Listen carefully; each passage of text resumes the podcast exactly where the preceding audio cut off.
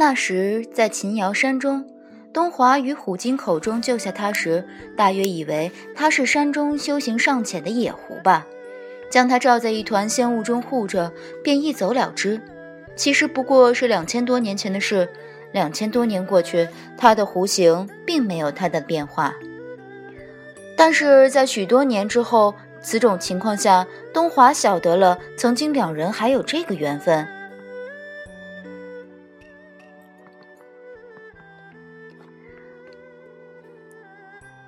不晓得是他总是走快一步，还是事事总是行慢一步。凤九蹲坐在地上，紧盯着右爪中的丝帕，觉得有些为难。果然，小叔说的对，报仇这个事实，一鼓作气，再而衰，三而竭之势。他奔过来时，就该把帕子直接丢在东华的脸上。此时，他被如此美好的景色熏陶，感觉精神境界唰的已然上升了一个层次，帕子再也丢不出手了。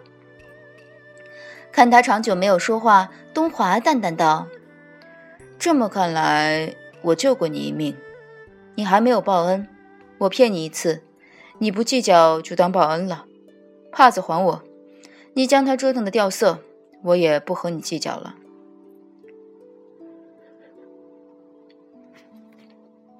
东华的话，凤九听在耳中，不知为何觉得分外刺耳，感觉精神境界唰的一声又降回来了。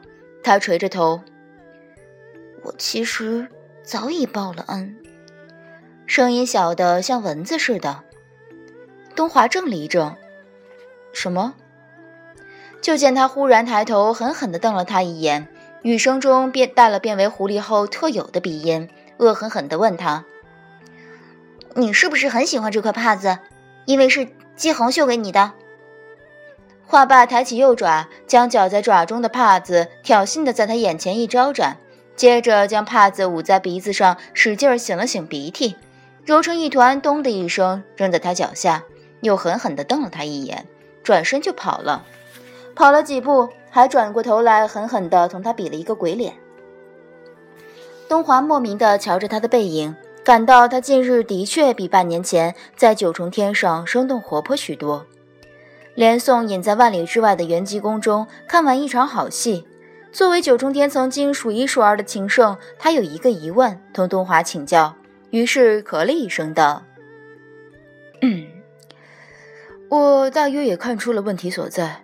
其实，你既然晓得他是因你将他把变成帕子而生气，也误了自己，也变成块帕子供他蹂躏，他就消气了。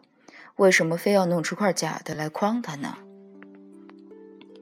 东华低头看了眼滚落在脚部，倘若是他变成的，此时就该是这个模样的掉了三层色的宙斯帕。我又不傻。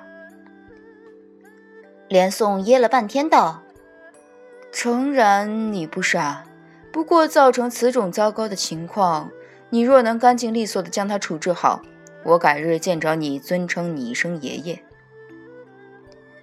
东华收拾棋子的手顿了一顿。若有所思地向连宋道：“听说太上老君今日炼了一种仙丹，服下即可选择遗忘遗忘一些事，没有解药绝对再也记不起来。你择日帮我找他要一瓶吧。”连宋嘴角抽了抽：“你这样是否有些无耻？”东华的棋盘已经收拾完毕，挺认真的想了想，简短的道。不觉得，又补充了一句：“下次见到我，记得叫一声爷爷。”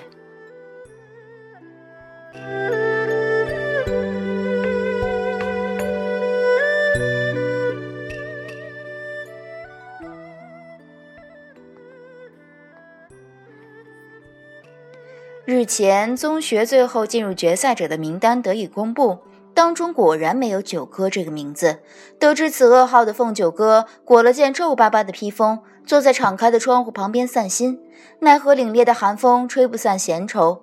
凤九吸着鼻子，万分想不明白，向内屋的小烟道：“按理说，夫子既然晓得我同东华是旧识，我看他一向是个会做人的人，应该不用东华说什么就卖他一个面子，让我入决赛。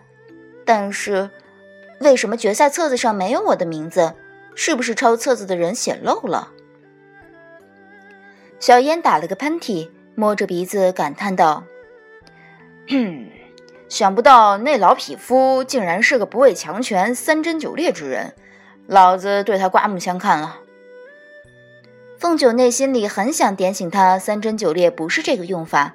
转念又觉得小烟近来热爱用成语说话，越来越有文化，也不失为一件好事。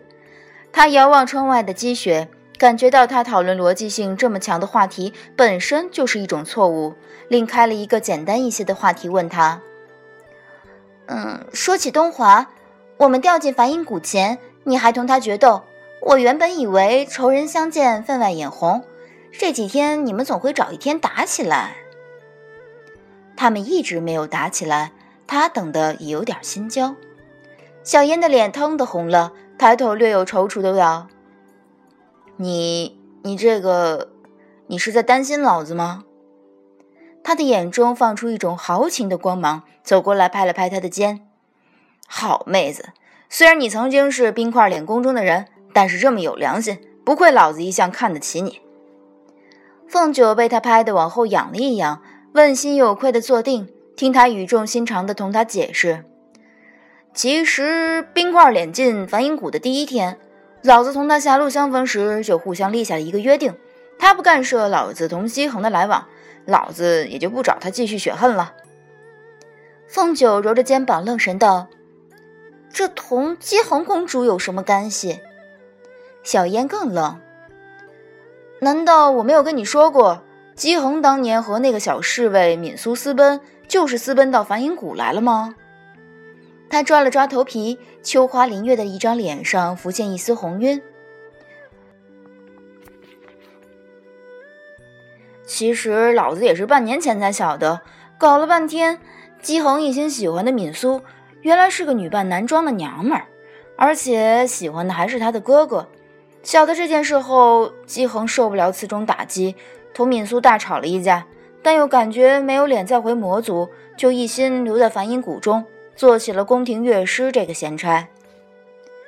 小烟的脸中放出比方才不同的另一种光芒，热切地向凤九道：“那时我们在朝堂上被问罪，你还记得吗？虽然姬恒脸上蒙了丝巾，但我还是一眼就认出他来了。近半年和他交往的也不错，我感觉我很有戏。”凤九像听天外仙音一般，听着这一串荒唐消息从小烟的口中跳出，脑中唯一能想到的就是小烟壮士终于学会了使用“我”这个字，这真是一种进步。姬恒这个人，凤九回首往事，依稀觉得他似乎已经成为记忆中的一个符号。即便燕池雾说他们曾经在比翼鸟的朝堂上同他有过一面之缘。他也不能立刻将那个亭亭玉立的白衣女子同姬恒这两个字联系起来。提起姬恒，其实凤九的心情略为复杂。这个人同之鹤不同，不能单纯的讨厌他与否。就算因了东华，他对他十分有偏见，但也不可因偏见否定这个人曾经对自己的好。凤九依然记得《十恶莲花镜》中姬恒对他的爱护不是假的。当然，九重天上他无意对自己的伤害也不是假的，不过他也伤害了他，算是扯平了。他从来没有觉得自己当年对东华的放手是对他们的一种成全，但他也没有想过机会会在大婚这一天放东华的鸽子。从这个层面来说，他内心里着实有几分佩服姬恒。不过兜兜转转，他们二人在这个梵音谷中得以重逢，有这种缘分，实在感天动地。站在一个旁观的角度，其实若东华事到如今仍然喜欢姬恒，那他们二人在一起也是一桩佳话。毕竟连四海八荒渠道最多、消息最广的小燕都说过，姬恒是东华这么多年唯一的一段情，不能因为他自己同东华有什么缘分，就私心希望东华一生就孤寂一人才好。这种小娘们的思思想，不是他清究凤九作为一荒之君的气度。他心中有了这样的思虑，顿时觉得风轻云淡，天广天地广阔，对自己这么顾全大局生出几分敬佩。不过一码归一码，东华作为一个长辈，随意的将他这个小辈丢在谷中遇险之事，依然不可原谅。这一码，他觉得他还是应该继续记恨下去的。但这些其实并不那么重要。此时更加重要的烦心事是另一件：他未入东宗学的决赛，那么如何才能得到只讲给优胜者的贫婆果呢？得不到贫婆果，如何才能救叶青提呢？难不成只有偷了？偷其实未尝不是一种办法。那么，要不要把小烟拖下水，一起去做这件危险但有意义的事情呢？他考虑了一瞬，觉得保险起见，死都要把他拖下水。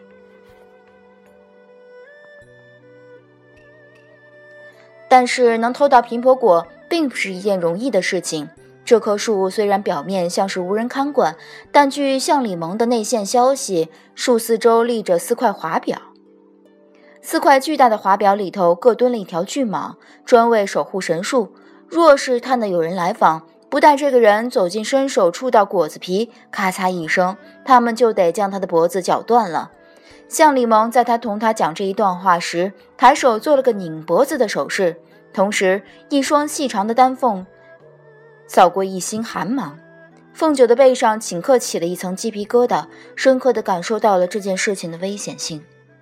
凤九考虑，虽然他们二人中有个小烟法术高强，但尚未摸清这四条巨蟒的底细。如是让小燕贸然行动，被巨蟒吞了。